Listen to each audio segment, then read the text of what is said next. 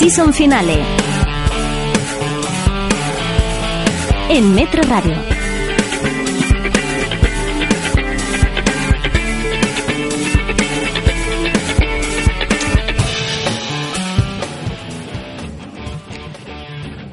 Buenas tardes. Algo está cambiando en la ficción nacional. Desde la irrupción del Ministerio del Tiempo, nuestra fuerza, la fuerza de los autodenominados seriéfilos, se ha multiplicado exponencial- exponencialmente. Somos una audiencia por descubrir y las cadenas de televisión y productoras lo saben. Pero no será fácil conquistarnos. Bajo sospecha no dejaba de ser un buen intento, un The Killing adaptado, que jugaba las bazas de dosificar misterios y añadir los giros de trama necesarios para rellenar esa larga hora y cuarto que pasaba factura a la experiencia emocional de la serie. Un buen intento auto- autoconclusivo y una apuesta de bambú y a tres media por la calidad antes que la cantidad. Otro ejemplo reciente es Vis a Vis. Vestida de Orange is the New Black y con alma de Prison Break, la, serie de Globo Media constituye un salto más loco, más atrevido y más satisfactorio que otros ejemplos recientes de cadenas privadas. Sí, Globo Media, la principal abanderada de la ranciedad en la ficción nacional. El ejemplo perfecto de todo lo que no nos gusta a los seriéfilos.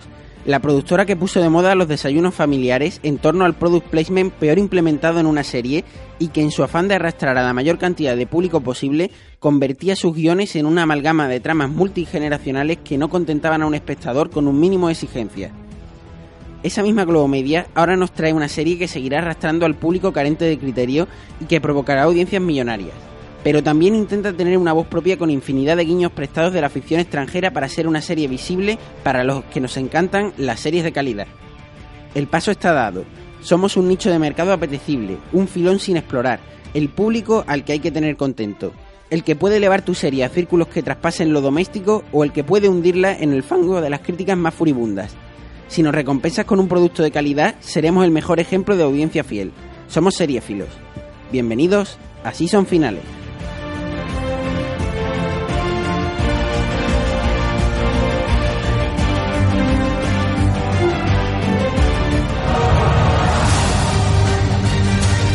Noticias.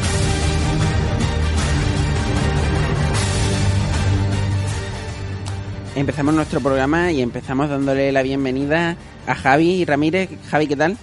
Buenas tardes, Pablo. ¿Qué tal, Javi? ¿Cómo estás? Sabemos que, que estás hoy en un, en un lugar un poco más, más especial que de costumbre y se te escucha mejor. Sí, la verdad es que los estudios de la facultad de aquí de Inglaterra hacen que, que se escuche bastante bien la- el sonido esta semana. Hay que aprovecharlo porque todo lo que sea dar facilidades es mucho mejor. Y bueno, Javi, vamos a hablar sobre todo en este, en este primer cuarto de hora del programa de, de los teasers que, que hemos visto esta semana o estas semanas y que nos prefiguran un veranito muy caliente en cuanto a blockbusters. Sí, además cargadito de superhéroes que va a venir el verano. Sí, sí, eh, la verdad es que, bueno, eh, no solamente de superhéroes vive el hombre, pero en este caso parece que tienen la suficiente calidad y, y sobre todo espectacularidad, porque si algo caracteriza los blockbusters que vamos a poner ahora, o los teasers que vamos a poner ahora, es la gran calidad que tienen y, la gran espectacularidad. Así que vamos primero a, a poner un extracto de Batman vs. Superman y ahí va.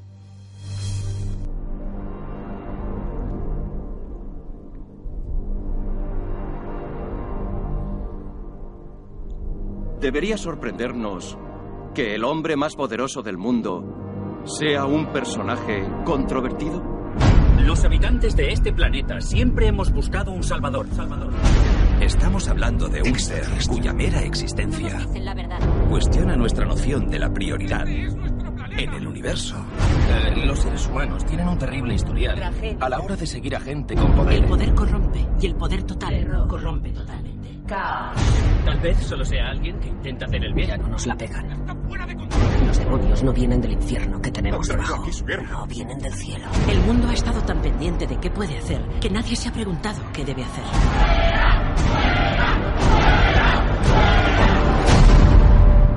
Así es como empieza. La rabia, la ira, la sensación de impotencia que vuelve al bueno, cruel.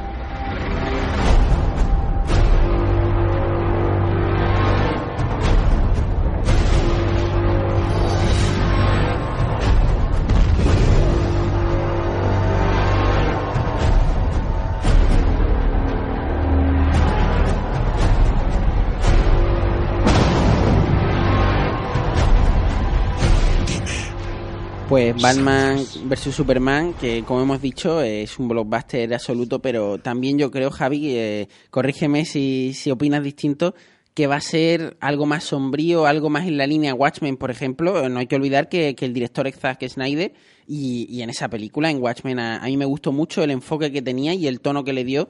Y por el tráiler, pues se desprende que también puede ir por ahí los tiros, ¿no? Como, como el poder, eh, el poder superior, el poder sobre todo de Superman como, como un ente extraterrestre o de Batman por tener eh, la tecnología a su alcance, pues, pues puede ser peligroso.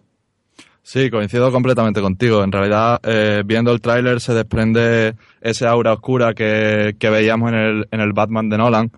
Y yo creo que el tráiler es bastante completo y quizás las mayores dudas que me supone al verlo es tanto Affleck en el papel de, de Bruce Wayne como la relación, cómo van a repartir los minutos tanto entre Batman como entre Superman. Me parece que hay una relación ahí que si la explotan bien y si Zack Snyder lo hace bien, yo creo que puede salir una película bastante, bastante entretenida. Sí, yo creo que lo de Affleck eh, nos, nos, entregarán más un Affleck eh, enfundado en el traje que, con los problemas típicos de Bruce Wayne, que, sabemos que eso ya está bastante explotado en, la saga de Nolan y no hay por qué volver, ¿no? Yo creo que, que es un Affleck más, más accidental, por decirlo de alguna manera, que daba bien eh, de cara a la cámara y, seguramente no, no desmerecerá el papel porque lo que hemos visto más, más de, la, de la película es que serán más superhéroes que, que sus alter egos, sus personas normales, y ahí pues, pues yo creo que Affleck sí puede dar la talla. Claro, eh, yo creo que tenemos que olvidarnos tanto del Batman de Nolan, porque sabemos que es una trilogía casi perfecta y que explora bastante bien todo lo que venía detrás del personaje, y yo creo que tenemos que acercarnos a esta película como vale, eh, se ha hecho antes una película muy buena, vamos a ver qué son capaces de hacer tanto Snyder como, como Affleck con Batman. Sí. Y yo creo que por si tiran por ahí, va a estar, va a estar bastante bien. Y hay que decir también que en, labores de producción y de guion también está David S. Goyer, que también está bastante involucrado en el Batman de Nolan y, y tiene una trayectoria también abultada en cuanto a adaptaciones de cómic y de superhéroes y yo creo que, sí que va a ser una buena amalgama de, sensaciones y, nos pueden entregar un producto digno porque principalmente eh, va, a ejercer también un poco como de producto bisagra entre eh, las películas que vengan de DC eh, y las que han venido ya, las antiguas. Claro, es un paso, es un paso importante. Como tú has dicho, es un producto bisagra porque tiene que coger el testigo de todo lo que se ha hecho antes. Quizás la del hombre de acero sí que fue un poquito más decepcionante para, el, para lo que esperábamos, con el nivel de expectación que había. Pero esta tiene, tiene ese puntillo importante que tú has dicho, que es sentar las bases de lo que va a venir después en el universo DC. Y yo creo que, eh, apuntando también en el cast, como tú has dicho, eh, Jesse Eisenberg como Les Luthor, Les Luthor y Amy Adams son dos buenas incorporaciones al, al elenco que ya hay. Sí, la verdad es que Jesse Eisenberg como como Lex Luthor, eh, yo creo que, puede dar un buen Lex Luthor y un buen villano. Y también decir que se está rumoreando o ha salido la noticia de que puede, de que, puede que el Joker de Jared Leto también tenga un pequeño cameo. Y que, el, y que el Batman, eh, que Batman también tenga un pequeño cameo en la película del Joker, con lo cual eh, puede haber un trasvase ahí interesante. Sí, creo que, no recuerdo bien el rumor, pero creo que era que habían visto a, Affleck en Vancouver, ¿no? Donde se está rodando la del Joker. Sí, sí, exactamente. puede ser. Exactamente. Así que, hombre, evidentemente ya lo hemos visto en Marvel y en Marvel ha funcionado. En DC que tienen un, un espíritu un poco más eh, independiente, entre comillas, o más oscuro, más, eh, más de cine serio, pues seguramente también será un acierto poder mezclar sagas y, ver a tus personajes de, una saga en otra, eh, porque eso es lo que pasa en los cómics. Entonces, para ser más fieles a los cómics, pues, pues hay que hacerlo así. Claro, sí. Yo sobre todo espero mucho también de, de JC Eisenberg. Como hemos dicho, yo creo que a mí en la red social, la verdad es que me encantó su personaje de Zuckerberg. Y la verdad es que es un actor joven que no se ha prodigado mucho, pero que cada vez que ha tenido un papel lo ha hecho bastante bien. Sí, un poco desaprovechado a lo mejor, o, que, como tú dices, no, no se prodiga mucho, pero, pero cuando lo hace, lo hace bastante bien y, y es necesario reconocérselo. Y ahora vamos a pasar de DC a hablar de Marvel, vamos a hablar de los Vengadores. Fui diseñado para salvar el mundo. La gente miraría al cielo y vería esperanza. es lo primero que les quitaré. Solo hay un camino hacia la paz. Su extinción.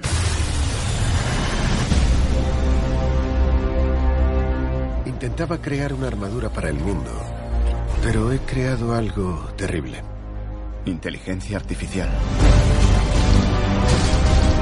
Se llama Programa Ultron.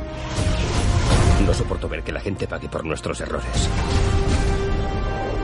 ¿No es lo que queremos, acabar esta lucha e irnos a casa? Vaya, es increíble, pero has fallado. pues Los Vengadores, la era de Ultron, que, que, es la nueva película de Los Vengadores, nuevamente dirigida por Josh Whedon.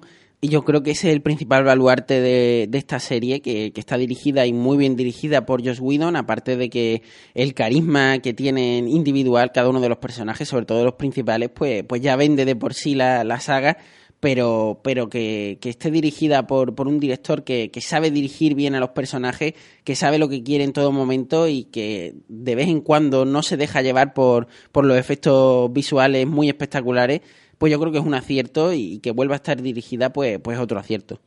Sí, sobre todo con Whedon ya vimos cuando estaba en, que ha entendido muy bien la filosofía Marvel, de ese humor facilón, pero que no deja de ser, aunque es infantil, no deja de ser bueno y no cae en, en la redundancia. Entonces, yo creo que, que tenemos por delante una película que cambia un poco porque por fin la destrucción del planeta no solo ocurre en Nueva York, sino que esta vez van a tener, no recuerdo si eran ocho localizaciones, Corea del Sur, África, así que este, esa dispersión yo creo que le puede venir bastante bien a la, a la saga. Sí, ya estamos bastante aburridos de ver que Nueva York es la única ciudad destruible del planeta, sobre todo en temas de superhéroes, y, y está bien que sea mucho más global, mucho más universal y, y sobre todo que, que, tenga se le ve en, el tráiler un puntito más de oscuridad que aunque es cierto que, que es una saga muy, muy vitalista y, muy llena de momentos divertidos,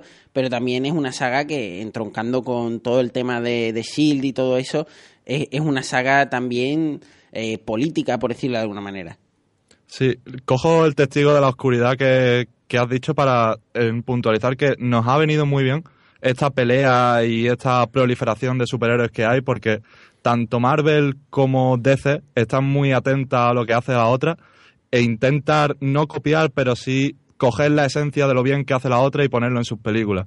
Y yo creo que pese a que hay alguna hay demasiado serie de superhéroes, como hemos visto ahora con las de Netflix y eso, pero creo que ha venido muy bien para subir el listón de, lo, de, las grandes producciones. Sí, a lo mejor Marvel lo que ha hecho bien es el trasvase de, de, un, de, un, superhéroe en una película a otra y lo que ha hecho bien DC es implementar esa oscuridad o ese halo de, película seria. Yo creo que, que, implementando las dos cosas, pues, pues por eso están saliendo la, las buenas películas de superhéroes que estamos viendo ahora. Claro, es totalmente. Y bueno, con los Vengadores ya sabemos lo que viene. Vamos a tener épica, vamos a tener destrucción y también va a ser el punto, yo creo que el punto y la clave de la película va a estar en cómo sea el nuevo villano.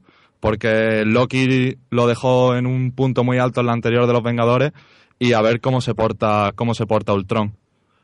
Sí, también hay que, hay que destacar eh, cómo enlazarán para, para poder explicar eh, todo lo que va a pasar en, en la película nueva de Civil War, que supongo que también aquí se darán algunos, algunos apuntes de, de lo que será esa nueva película. Claro. Que no, que no, hay que olvidar que es Iron Man y, y, la lucha con el Capitán América. Sí, y esa yo creo que él, tal y como hemos dicho antes con DC y sin caer en la repetición, pero son películas muy importantes, tanto porque tienen que coger el testigo de lo que dejaron atrás hace unos años, como abrir la nueva generación de películas de superhéroes. Sí, muy prometedoras y la que sí yo creo, y si estás conmigo me parece que es muy prometedora, es el nuevo teaser de Star Wars que vamos a poner ahora mismo.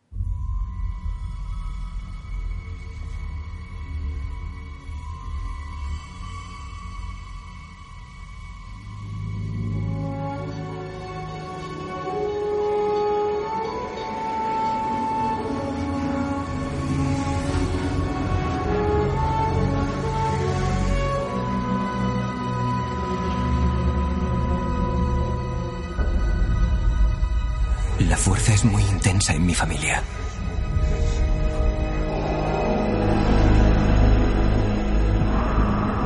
Mi padre la tiene.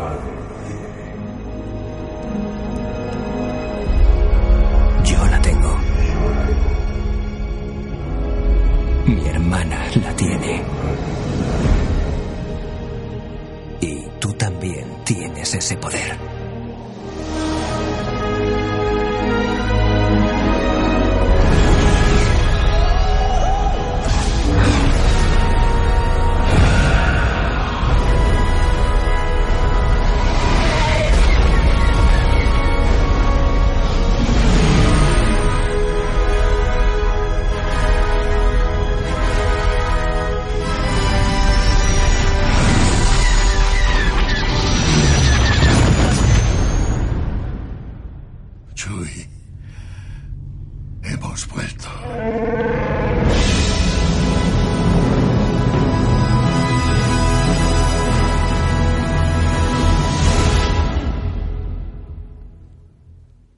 Hemos dicho, esta nueva Star Wars que tiene una pinta genial, eh, JJ Abrams yo creo que ha sabido captar muy bien, la- por lo menos por lo poco que hemos visto o que nos han dejado ver, ha sabido captar muy bien la esencia original y, y yo creo que hay que destacar una cosa y es que esta película parece hecha por y para fans, mientras que toda la trilogía anterior parecía eh, más bien enfocada a captar nuevos fans, eh, totalmente independientes de la saga original. Y yo creo que, que esta lo que hará es eh, no solamente aglutinar esos nuevos fans que seguramente verán ya esta siguiente entrega, sino también los fans originales que quedaron un poco desencantados con, con el rumbo, con el cariz que tenía la, la trilogía, la segunda trilogía. Sí, yo creo que J.J. Abrams ha planteado esto como un homenaje a los fans. Y no, no sé, como curiosidad, no sé si has visto el- la reacción de Matthew McConaughey al, al tráiler, pero yo creo que es la misma es la misma reacción que hemos tenido todos, ¿no? Simplemente te entran ganas cuando terminas de verlo de levantarte y aplaudir. Sí, totalmente, porque utiliza muy bien los códigos que tenemos totalmente bien implementados, esos zoom eh, digitales, o por lo menos en su momento no eran digitales, pero esos zoom de, de naves espaciales tan, tan característicos de la saga, eh, esas tra- esas tra- transparencias o, o ese, ese toque típico que, que tenía la saga y que a lo mejor se perdió un poco en la, en la segunda trilogía, pero que en esta vuelve con mucha fuerza. Sí, y además, eh, tal y como has dicho, es un tráiler efectista, porque sin desvelar nada de la trama, plantea muchas preguntas, da muchas incógnitas sobre ciertos personajes, quiénes son, que nos han presentado, o plantea incluso incógnitas de personajes principales, pero no destripa nada. Entonces, lo que hace, sobre todo, es al fan le pone los dientes mucho más largos porque no sabe qué es lo que va a pasar en esta nueva película. Sí, tenemos Halcón Milenario, tenemos el X-Wing, tenemos los sables láser, tenemos también un personaje misterioso que, que suponemos que puede ser Luke Skywalker, pero, pero no lo sabemos. También tenemos una un posible descendiente de Luke Skywalker femenino que tampoco lo sabemos porque como tú has dicho eh, se dan pequeñas pinceladas pero, pero no se quiere destripar nada es mucho mejor descubrirlo por ti mismo en la sala de cine y yo creo que, que será un grandísimo éxito merecido Sí, además Star Wars ya sabemos el fandom que arrastra desde, desde que se estrenó, desde que se estrenaron sus primeras películas y evidentemente el éxito en taquilla lo tiene garantizado. Su mayor peligro va a ser el éxito como producto cinematográfico per se. Sí, eh, solamente decir que JJ Abrams nos tiene acostumbrados a hacer, eh, quizá a lo mejor eh, nos tiene acostumbrados a no saber qué esperar de él, porque puede ofrecernos buenas, buenos productos o productos quizá a lo mejor con no toda la calidad del mundo, eh, como Super 8, por ejemplo, yo recuerdo que salí un poco decepcionado y su labor como productor sí es ejemplar y, siempre tiene buen ojo crítico, pero su labor como director todavía eh, necesitamos esa película que lo reafirme como, como el gran director que sabemos que creemos que es. Sí, totalmente. JJ Abrams suele hacerlo, suele hacer bastante bien, o al menos bastante aceptable la- las películas y las series que él crea, pero lo que te asegura su producción es una calidad eh, bastante, bastante aceptable.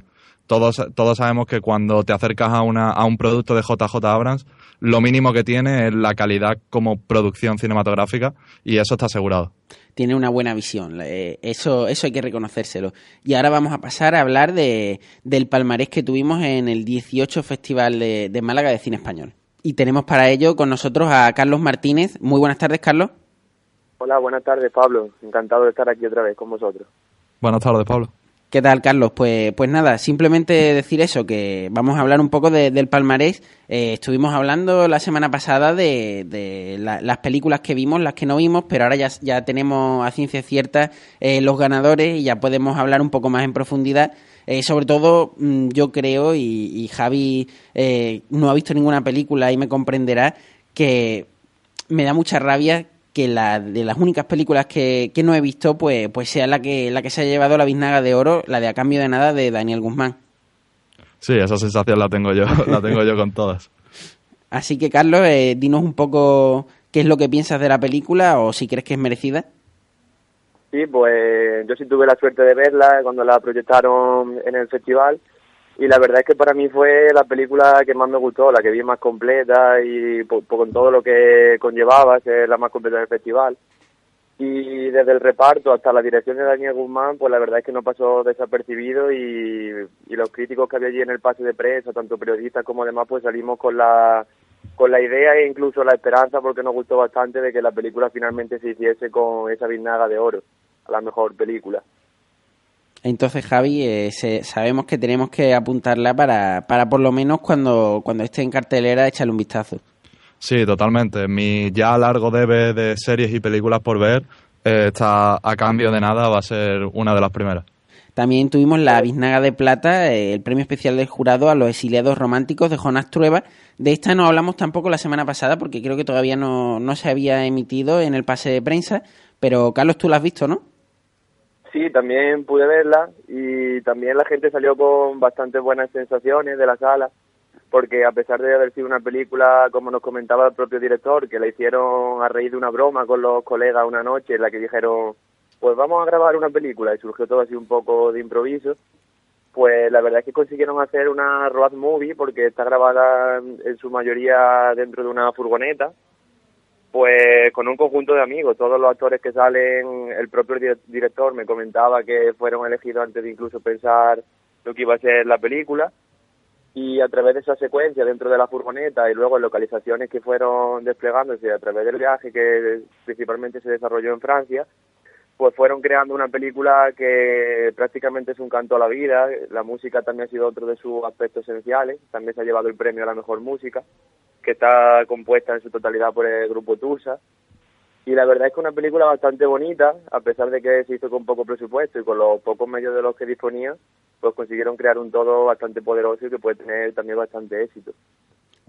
También tuvimos la Biznaga de Plata, la mejor dirección, también a Daniel Guzmán por a cambio de nada, con lo cual eh, ya lo hemos comentado. Así que vamos a pasar a la Biznaga de Plata, la mejor actriz, que fue para Natalia de Molina por Techo y Comida. Eh, creo que fue unánime el reconocimiento no solamente en la sala con los aplausos, sino también en la rueda de prensa. Así que tampoco mucho más que decir por aquí, ¿no, Carlos? Sí, en este caso yo creo que era el premio que incluso estaba más claro porque con su papel en Techo y Comida la verdad es que consiguió emocionar a todos los presentes en la sala y ya, ¿qué, podemos decir de Natalia de Molina que no sepamos ya? A pesar de su juventud, pues es una de las actrices que en el papel dramático se mueve mejor ahora mismo en nuestro país. Y por ello que este premio es más que merecido y sin duda ya se veía venir que iba a ser para ella. Javi, otra que tenemos que apuntar. Sí, totalmente. A mí, de hecho, eh, Natalia de Molina creo que estuvo en Vivir es fácil con los ojos cerrados de, David Trueba del año pasado. Así que es una es una claramente a seguir. Sí, además este año ha tenido varias películas en, en el festival y, en todas ha hecho un gran papel, con lo cual ha sido un festival de, reafirmación y, evidentemente de aquí solamente puede ir a más. Y una preguntilla, eh, los exiliados románticos que habéis hablado antes de Jonás Trueba, ¿Jonás Trueba es familiar de David Trueba o tiene alguna relación de parentesco con él? Diría que es hermano, ¿no? Sí, sí, sí son, son primos, creo, si no me equivoco o su tío, hermanos no son, pero son familia. Claro. me sonaba porque lo vi, vi Trueba y, y además si, si la calidad se pasa de generación en generación seguro que está asegurada. Sí, sí, además que la evolución que vimos desde que produjo y, dirigió Los Ilusos hasta esta película, la verdad es que se ha visto una gran evolución y es un director que tiene bastante futuro en nuestro país. También tuvimos la Biznaga de Plata al mejor actor, en este caso fue Ernesto Alterio por Sexo Fácil, Películas Tristes, y la mención especial del jurado para Emilio Palacios por Los Héroes del Mal. Eh, vamos a ir por partes, yo creo que Ernesto Alterio eh, se lo merecía por Sexo Fácil, Películas Tristes. Eh, si algo destacaba, más allá de Carlos Areces en cuanto a interpretación en la película, era él, porque estaba bastante correcto. tampoco tampoco una cosa exagerada pero pero lo suficiente porque las actuaciones en general rozaban rozaban ese límite y sin embargo yo creo que Emilio Palacios por los héroes del mar pues estaba genial en un papel dificilísimo eh, siendo como es un chaval muy joven eh, captaba una, unos matices dentro, dentro del personaje muy grandes y muy necesarios para, para que la historia funcionara. Y yo creo que tanto él eh, como sus compañeros de reparto pues, pues hicieron un gran trabajo que, que hace que se eleve la, la película por encima de los estándares. Sí, aquí quizá en el papel del actor, el premio al mejor actor, sí estaba la cosa un poco más disputada porque eran muchos los actores que lo habían hecho bien. Y aquí estaba todo un poco más igualado. En el caso de las actrices, pues Natalia de Molina desbordó a las demás. Pero sí, aquí en, lo de los, en el tema de los actores, Ernesto Alterio ya es un hombre con bastante experiencia, con muchas tablas sobre la grabación. Y la verdad es que eso fácil películas tristes es quizá el que le da ese impulso a la película para que alcance las puntuaciones que le dimos la pasada semana y demás. Y en el caso de Emilio Palacio, por lo contrario, un chaval joven que está empezando ahora, pero que sin duda ha demostrado en Los Héroes del Mar que goza con un gran talento y que puede ser también uno de los nombres clave en los próximos meses dentro de las producciones españolas. Tanto Emilio Palacios como Beatriz Medina, como el otro el otro actor que no, no recuerdo ahora su nombre, que también tiene un papel protagonista, Jorge Clemente, hacen tres papeles maravillosos que son lo más destacable de, de, la película, que de por sí es destacable, la de Lores del Mal, y yo creo, Javi, que, que eh, personalmente la recomendación que te puedo hacer del festival o con la que yo me quedé fue Los Héroes del Mal, porque para mí fue la película eh, más brillante, no es ni mucho menos una película perfecta, pero, pero sí una película fresca y original. Pues totalmente la apunto. En la libreta que ya va a rebosar, pero, pero la tengo apuntada también. Perfecto. Y también tuvimos la Biznaga de Plata a la mejor actriz de reparto eh, para Elsa Olivero por La Deuda. ¿Carlos?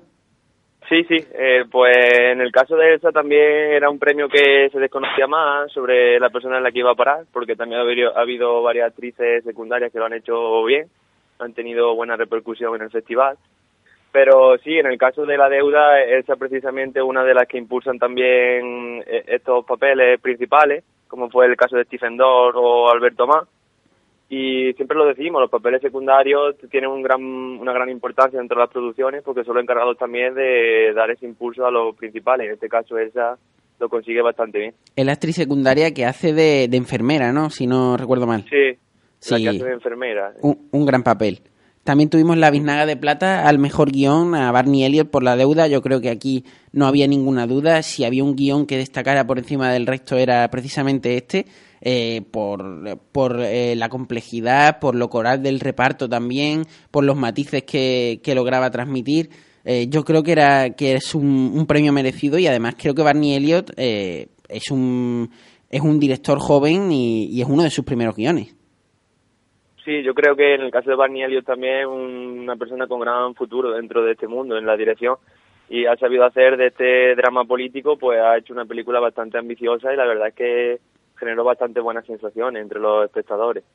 También tuvimos la Biznaga de Plata, la mejor fotografía, a Mar Gómez del Moral por requisitos para ser una persona normal y a David Galar en el montaje también por requisitos para ser una persona normal. Yo creo que aquí no hay mucho que decir porque si algo también destacaba de, la película de Leticia Dolera era el aspecto formal, que estaba muy cuidado, muy, muy intentando ser indie, ser, ser indie americano y consiguiéndolo, yo creo que sin ningún tipo de duda. Sí, en este caso estaba muy claro, desde que salimos de ver la película estaba claro que transportar ese mundo que Leticia Dolera había pensado en su mente y traspasarlo a la gran pantalla no es fácil porque darle forma a ese conjunto de ideas y que queden también expresadas en un conjunto, la verdad es que ha sido una gran labor por parte del director de fotografía, Mar Gómez del Moral, tanto como del de montaje con David Gallar, y por eso se han visto ambos recompensados con esta biznada. Javi, en tu libreta que está a rebosar también tienes que apuntar requisitos para ser una persona normal porque es una comedia eh, muy al estilo indie, como hemos dicho, eh, y también muy divertida y yo creo que, no, te va a no te va a decepcionar. Pues la, la apunto, la apunto también. Perfecto. Y ya eh, para terminar, eh, tuvimos también la Biznaga de Plata a la mejor guionista novel, a Leticia Dolera, por requisitos para ser una persona normal también.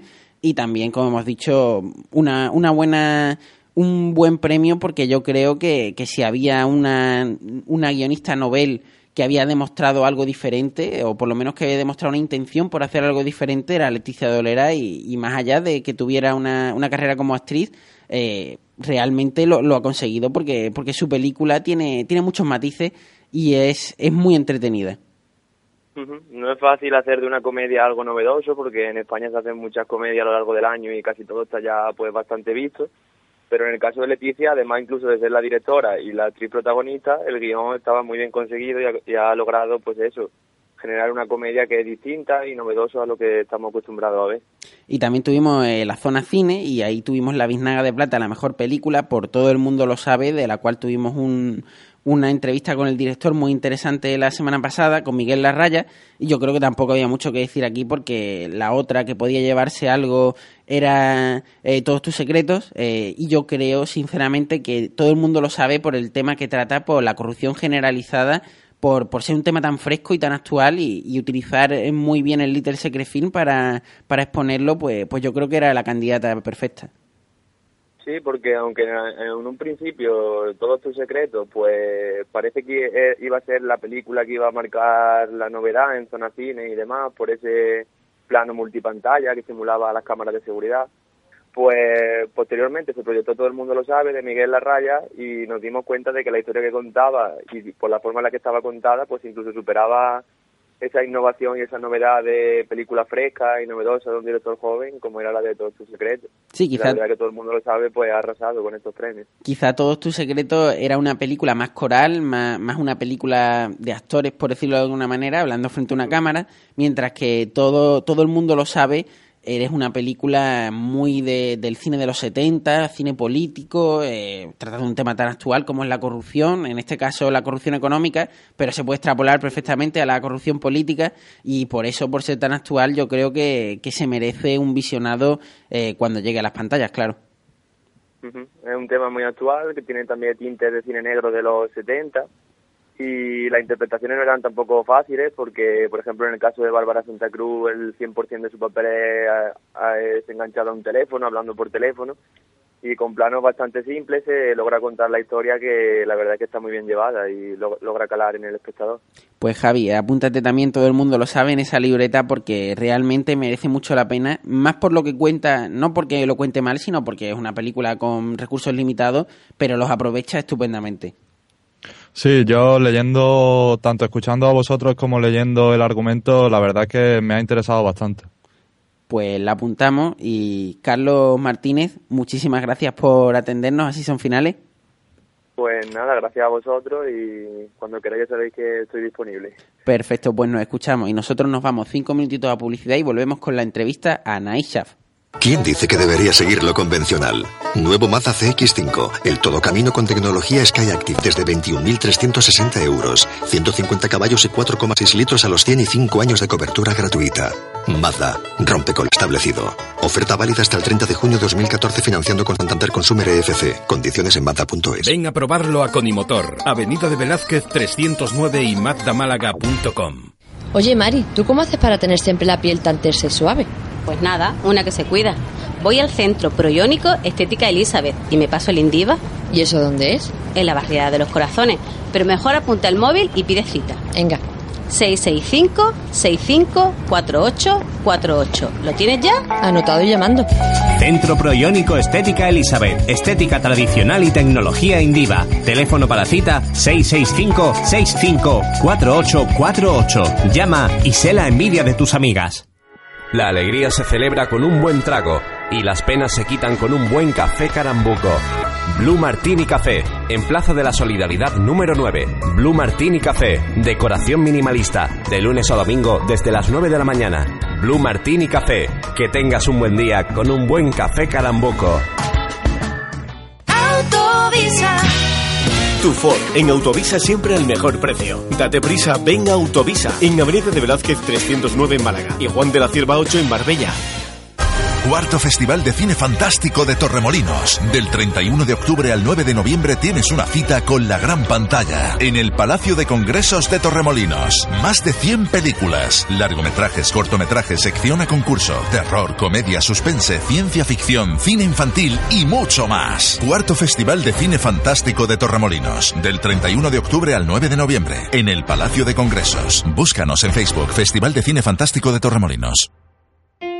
Rincón Che, nuevo restaurante en Málaga con gastronomía argentino-española, especialidades en parrilla argentina, tapas malagueñas y productos ibéricos de primera calidad. Ven a ver tus partidos preferidos a Rincón Che, precios populares. Miércoles Día de la Mujer con copas 2x1 y show en vivo los jueves. Rincón Che, en calle Strachan número 5. Reservas en el 609-088-263. Si buscas tu lugar, ese es Rincón Che.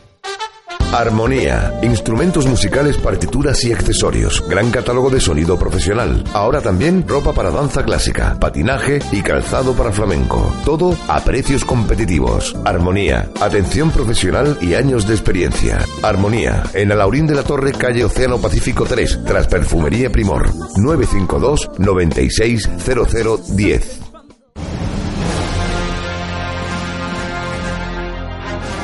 Series.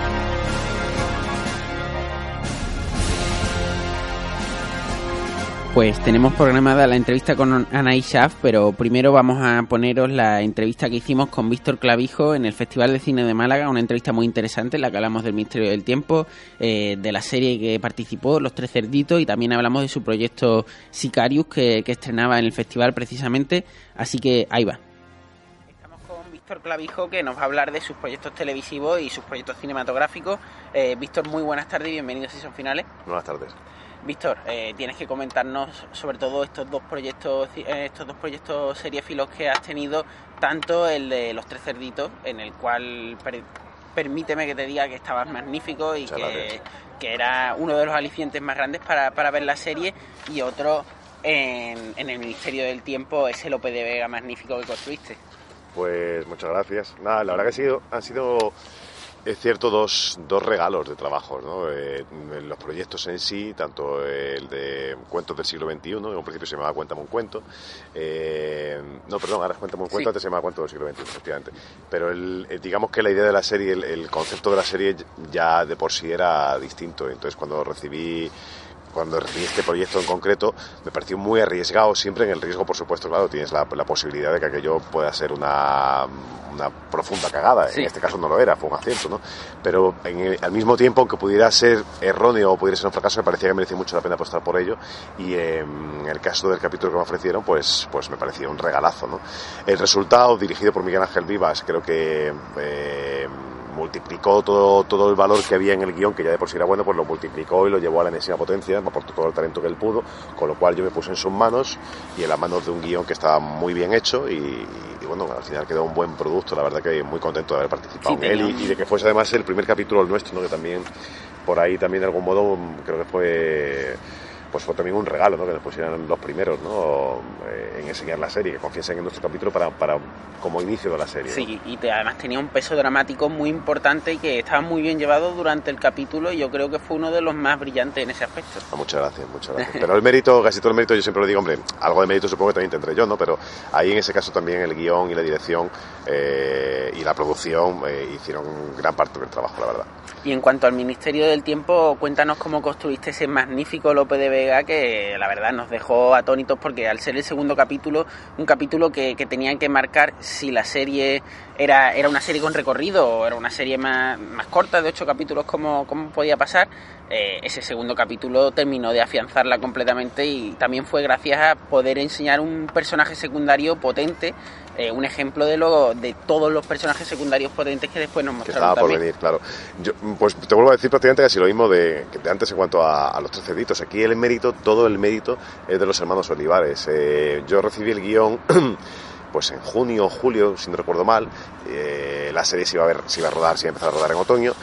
Me proponían el Lope de Vega, me encantó cuando lo leí. Eh, esto lo he dicho ya en varias entrevistas, pero que es así, me, leí rapidísimamente el guion. O sea, fue una cosa, tardé poquísimo en leerme el, capítulo. De hecho, pensé, hostias, eh, es un capítulo, dura 45 minutos, no dura lo habitual de las series españolas que duran 70, o Y no, no era así, duraba lo que dura la serie, pero estaba tan dinámico, tenía tanta, tanto dinamismo, tanto ritmo y tanto humor, que me lo leí rapidísimo. Me encantó el tratamiento de Lope de Vega, ese punto de vista de algún modo como de un, pues un, un caradura, un ligoncete, un picha brava como dicen por ahí, un fucker y efectivamente cuando me reuní con los hermanos Olivares y con los directores y la producción para hacer una lectura del guion y tal, acordamos que el, punto de vista desde el que había que abordar el personaje era ese, era el de la palabra que utilizamos entre nosotros, era el fucker, para entendernos rápidamente. Quedó totalmente reflejado. Efectivamente, eso era prácticamente, ¿no? Y, de algún modo el personaje de Amelia Folk que era la groupie.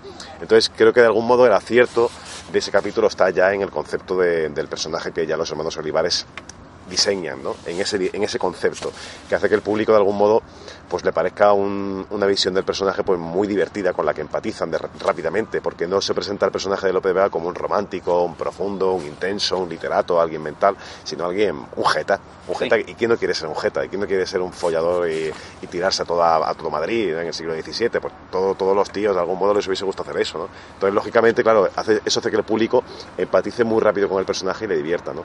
Y creo que el acierto está ahí, está en, ese, en ese diseño de, de personaje por parte de los Olivas, de los hermanos Olivares, ¿no?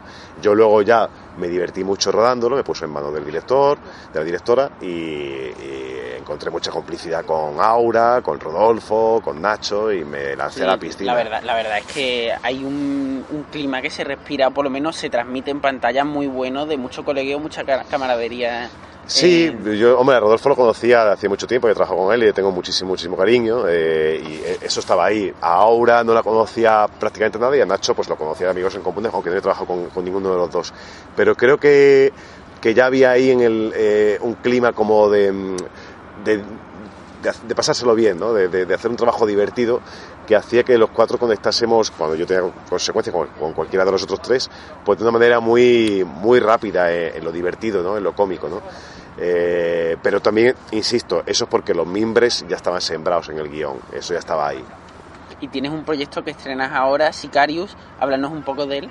Pues Sicario se presentó ayer aquí en el festival, eh, en la sección Premier, y es una película que rodea hace justo un año, dirigida por Javier Muñoz, que es un, director, esta es su película con la que debuta como director, aunque es un, guionista de dilatada trayectoria eh, como guionista. ¿no? Es una producción de Bisojo Films, de, de Chester Media Producciones y de Stop and Play. Y, y, nada, pues la verdad que ayer lo presentamos al público y tuvimos una, una muy, muy, muy grata devolución por parte del público, un feedback maravilloso. El público se, se, levantó en pie a aplaudir al final de la proyección, con lo cual pues nos quedamos muy, muy, muy satisfechos.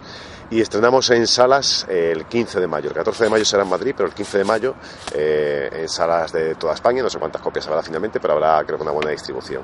Y estamos deseando que se vea la película, porque la verdad que estamos muy, muy, muy, muy contentos. Es una historia de cine de género, cine negro y es la historia de una noche de un sicario que decide no cumplir con un encargo que le hacen eh, y averiguar quién le ha hecho este encargo y tirar del hilo eh, para llegar hasta el final y averiguar por qué se lo han encargado, ¿no? De algún modo, ¿no?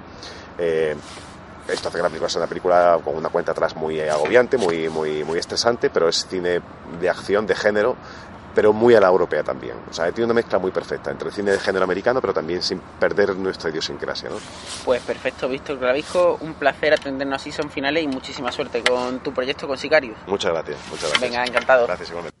Vamos ahora con la entrevista a Anaís Schaff, la guionista del Ministerio del Tiempo. Eh, Anaís, enhorabuena por la serie. Era necesario un paso adelante en la ficción nacional y lo habéis conseguido. Ay, pues muchas gracias. en nombre de todos, ¿eh? porque ha sido un trabajo entre mucha gente.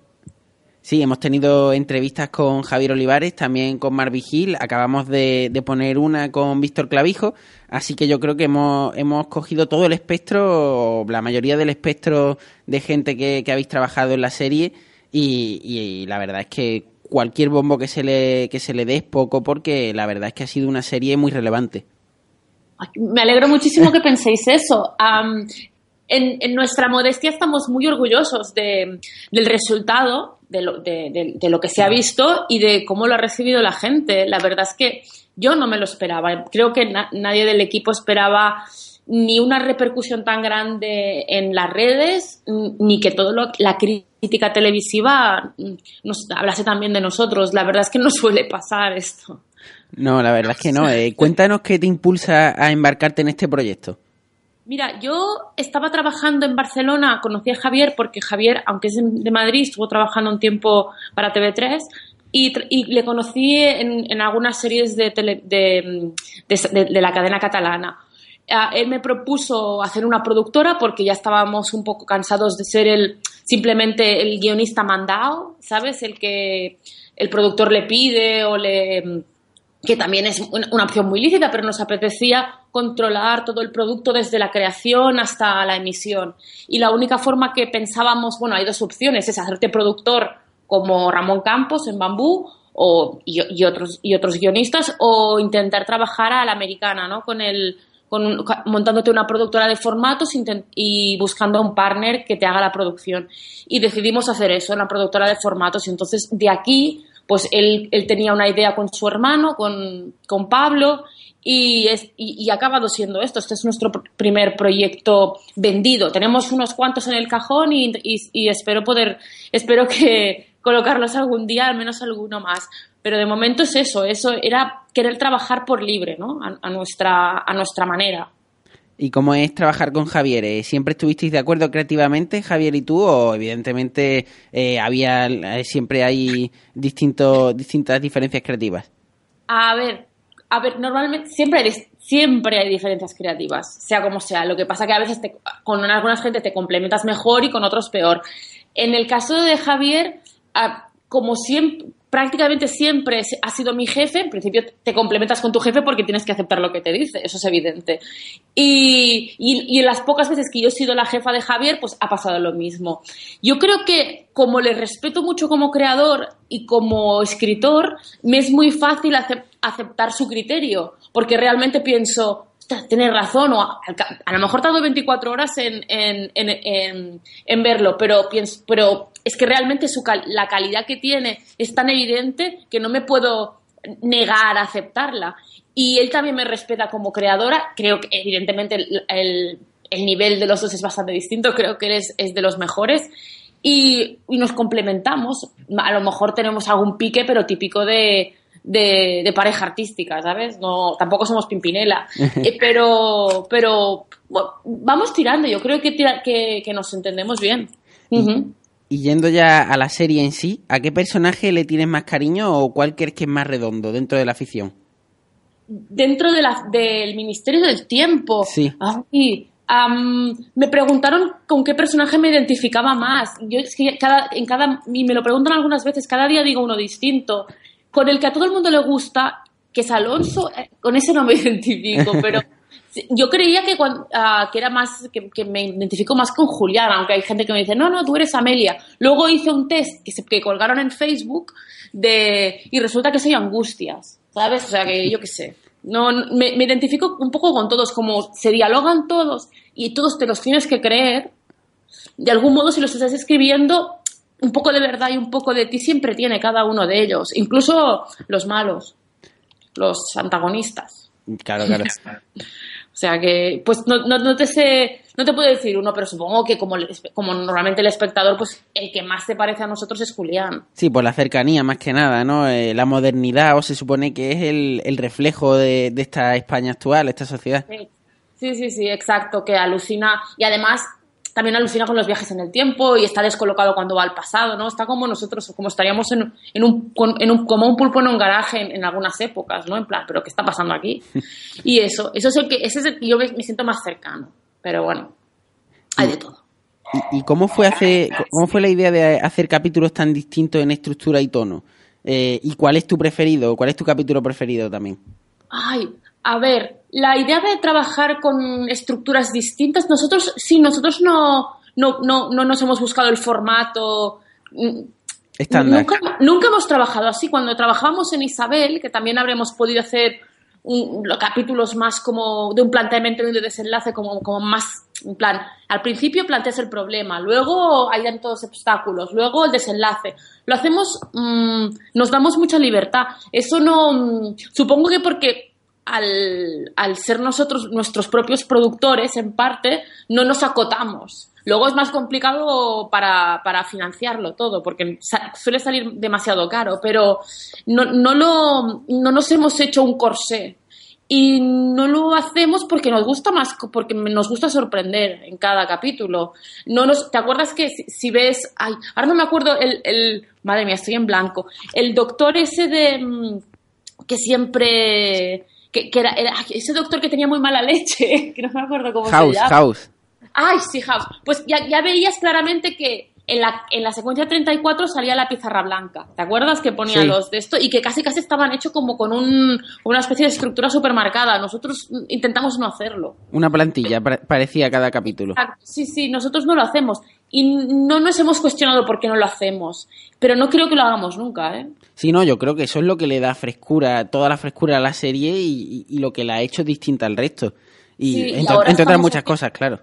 Sí, sí, y ahora estamos en la segunda temporada y, y estamos igual, ¿eh? O sea, vamos, estamos igual de locos. No, no cada capítulo saldrá de su padre y de su madre, o sea, no... Estoy, ahora estoy mirando la pizarra porque estoy en el estudio y veo los primeros capítulos y también serán un, uno cada un mundo distinto. Ta- También es una época distinta y también, también lo facilita la... Y además los directores también lo juegan a favor, ¿no? En algunos, pues mira, uno se... De repente le, gus- le gustaría hacer una, una película bélica de, de la Segunda Guerra Mundial y pum, lo hace así y se, y se coge sus referentes. Y para la siguiente, pues hace un Tarantino. Y luego para cada cual se, se, se lo hace suyo y también lo, le da un estilo a cada, a la- cada capítulo. Aunque yo creo que, bueno, yo no sé vuestra opinión, pero yo creo que se ve como una serie unitaria, ¿no? Totalmente, totalmente. Vale, No, no quiero tampoco hacer como una especie de, de Frankenstein que digas, pero esto qué es esto, ni qué están haciendo, si eso no tiene ninguna unidad. Esa tampoco es nuestra intención. Si no, la serie se ve como una serie unitaria, lo que pasa es que sí que se nota en cada capítulo la intencionalidad a lo mejor de, de hacer una estructura distinta, pero el tono yo creo, yo creo que, que coincide en todos los capítulos y eso es lo que le da la grandeza, que no son capítulos separados, capítulos sueltos eh, que puedes ver cada uno por su lado, aunque es cierto que, que tienen momentos autoconclusivos. Sí, sí, sí. Sí, sí, ah, exactamente eso. Buscamos, no dejamos, o sea, no nos. mm, El, creo que en esta segunda temporada a lo mejor habrá más líneas horizontales porque hemos abierto muchos interrogantes de los personajes y los hemos dejado colgados. Y los vamos a tener que contar más, ¿no? En la primera temporada habían pinceladas de la vida de cada uno que al- a medida que se llegaba al final de la temporada iba saliendo más trama personal y se, se, se liaba más la cosa para cada personaje, ¿no? Cuando descubren su pasado, su futuro, cosas así. Y luego en esta, como tenemos tantos interrogantes, pues sí, aunque también las tramas ah, temporales de viajes en el tiempo serán con- autoconclusivas, pues ha- habrá, mm, habrá, le pasarán cosas a Julián que necesitaremos verlo a lo largo de algunos capítulos, con Alonso también, y pues Amelia también. Entonces, en, tres. en esta temporada habrá más trama horizontal, eh, porque re- recordemos que la anterior temporada empezaba con capítulos que eran muy autoconclusivos y los dos últimos capítulos lo disteis todo y, y concentrasteis ahí el grueso de, la trama horizontal. Bueno, sobre sí, sobre todo porque de repente los Amelia des- am, descubre que tiene un futuro muy extraño, ¿no? Que a lo mejor será quizás se casará con Julián, incluso quizá tendrá un hijo, una hija, perdón, que se, le ve, se ve en la tumba, incluso se morirá muy joven, al cabo de cinco años. De Julián descubrimos, él descubre que no puede salvar a su mujer, que era prácticamente lo único que le motivaba a seguir a, trabajando y a seguir vivo, ¿no? A seguir estando. Claro, les, deja, les hemos dejado en un punto que no nos podemos, no podemos así a decir, bueno, pues nos olvidamos de eso y volvemos al autoconclusivo. Tenemos que respetar un poco, mm, ah, tenemos que respetar un poco el, el- lo, que, lo que le hemos puesto la miel en los labios al espectador, ¿no? Que querrá saber un poco más de sus vidas. Pero bueno. Anaís, hablando de la libertad y la ambición del proyecto, ¿cómo ha sido encajar esa libertad y este producto ambicioso a una cadena como Televisión Española? ¿Cómo ha sido, si puedes contarnos un poco el proceso de negociación de la serie con ellos? Pues hace mucho tiempo que Javier y, mm, Pablo estaban trabajando en ello. Y Pablo tenía el primer capítulo, bueno, los dos habían escrito el primer capítulo. Yo todavía no estaba trabajando en la productora con Javier. Era, trabajábamos eh, para otra productora, pero ya nos conocíamos. Entonces, él dejó le dejó leer a Fernando López Puig, que es el jefe de ficción de televisión española, esta, este capítulo, el primer capítulo, el piloto, el de los soldados de la guerra de la independencia franceses. Y se quedó allí y no nos dijo nada durante mucho tiempo. Y un día, al cabo de meses, le, le fuimos ya como cliffhanger, le, fuimos le, le, llevamos varios proyectos. Y se los miró y nos dijo, onda, pero a mí me gustaba más lo primero que me disteis. Y era en plan, ¿el qué? ¿El Ministerio del Tiempo? Sí, sí, no sé qué. Y el, y el hombre se había quedado con la idea del Ministerio del Tiempo y no nos había dicho que le gustaba, con lo cual no lo sabíamos. Y dijo, no, no, intentaremos venderla, pero cosa que era muy, parecía muy improbable porque era realmente una locura. No, las series así no se venden. Primero porque son una locura y, y, y las cadenas no suelen arriesgar, no suelen arriesgar tanto dinero. Y segundo porque cómo se producía esa serie. Tampoco la televisión en ese momento no estaba produciendo nada. Habían parado Isabel, o sea, estaban con Isabel, solo tenían tres, tres series y realmente no, no, parecía que se fuesen a abrir las compuertas de, para que fluyese el cash y hiciesen más series. Y, y la verdad es que no sé cómo, pero lo consiguió Fernando López Puig, que fue a las comisiones, les fue a su director del momento, al director de, de Televisión Española del momento, que, que, que era otro, y creo que era Corrales. Bueno, no, me acuerdo mucho porque en poco tiempo ha habido varios. Por suerte todos han ido comprando la, porque lo habrían podido parar la serie perfectamente. Y a Fernando lo, la defendió, la defendió todas las veces que hizo falta, a, pesar de los ojos incrédulos de, de, la comisión, porque sabéis que Televisión Española tiene una comisión y todos los proyectos los tienen que aprobar varios delegados. Y no sé cómo, coló y pues eso, pero la verdad es que como yo no, no, porque no os puedo comentar cómo fue ni la cara que ponía la gente de las mm. comisiones, pero lo acabaron aprobando, con lo cual me alegro y tiramos para adelante. Y como ya habéis dicho que estáis en la segunda temporada ya escribiéndola, ¿ha afectado en algo los comentarios que sugirió el director de televisión española sobre darle un cambio de rumbo a la serie o añadir algunas cosillas para subir su audiencia? A, a ver, Javier habló luego con, con Ramón, con José Ramón. Ah, pero él le dijo, mira, no, no, me hagas, no hagas caso a lo que dije, no te preocupes. Le hizo cuatro, cuatro, comentarios de, mira, estaría bien que la serie... Es que realmente de las tramas no, no nos dijo nada. Dijo que quería que a lo mejor quedaba un poco empastado los colores. Hizo comentarios muy concretos de cosas muy fáciles de resolver pero realmente de las tramas no nos han criticado ni nos han dado ninguna directriz. Nos dijo, no, no, vosotros para adelante. Ahora, que se, ahora estamos en un momento de, de, creación, tenemos que llevar el pack, la Biblia, de tramas a televisión española para que ellos también opinen, ¿no? Y, y, entonces veremos si les gustan o no. Pero de momento nos han dicho que, que adelante. No, no, en realidad no, no, han, no, no llegó a nada, ¿sabes? No llegó la sangre al río. En realidad era un comentario como a la salida de una rueda de prensa, le, lo pillaron en el aire, lo dijo y tal, y se pues montó un poco de jaleo en internet, en las redes, pero estamos siendo igual de libres y locos de, que, que, con la primera. Pues Anaí Schaff, eh, muchísimas gracias por, por atendernos y por dejarnos esos muy buenos titulares que, que, nos has dejado y por ofrecernos un poquito más de luz sobre esta serie que, que ha sido un revulsivo total para la afición nacional. Muchísimas gracias por atendernos y mucha suerte con la siguiente temporada. Muchísimas gracias y espero que nos volvamos a encontrar en la siguiente temporada. Por supuesto. ya, te pasaré nombres para que entrevistes a más gente del equipo, que son un montón. Perfecto, pues, pues sí, porque nosotros todo lo que tenga que ver con el Ministerio del Tiempo, con la buena afición, pues lo tenemos muy presente. Así que muchísimas gracias y hasta luego. Hasta luego. Venga, hasta luego.